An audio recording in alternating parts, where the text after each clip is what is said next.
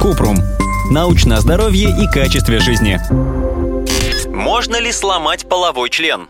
Перелом полового члена случается редко. Точной статистики нет, потому что мужчины стесняются обращаться к хирургу. Однако это серьезная травма, которая требует неотложной помощи. Как проявляется?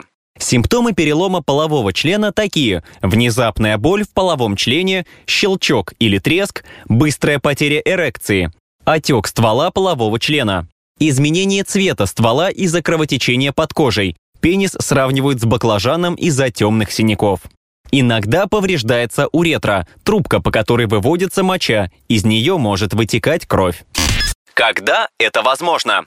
В пенисе нет костей. Во время эрекции половой член наполняется кровью, которая заполняет два цилиндра. Кавернозные тела. Если пенис в эрегированном состоянии внезапно или с силой сгибается, это может привести к разрыву внешней оболочки цилиндров, и происходит перелом. Кровь из цилиндров выливается внутрь полового члена, и это вызывает болезненный отек.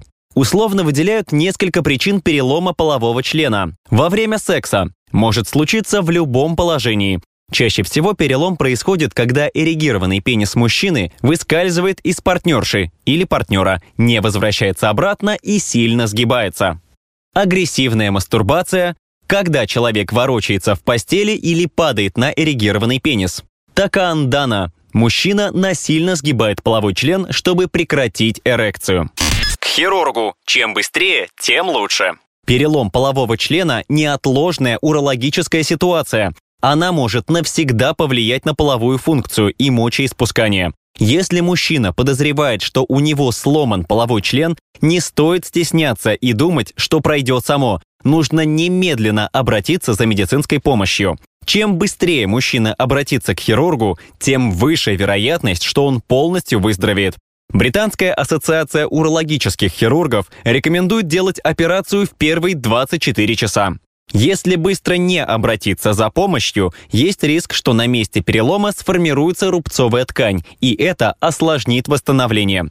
Тогда пациентам придется принимать препараты для эрекции, или делать операцию по установке имплантатов полового члена.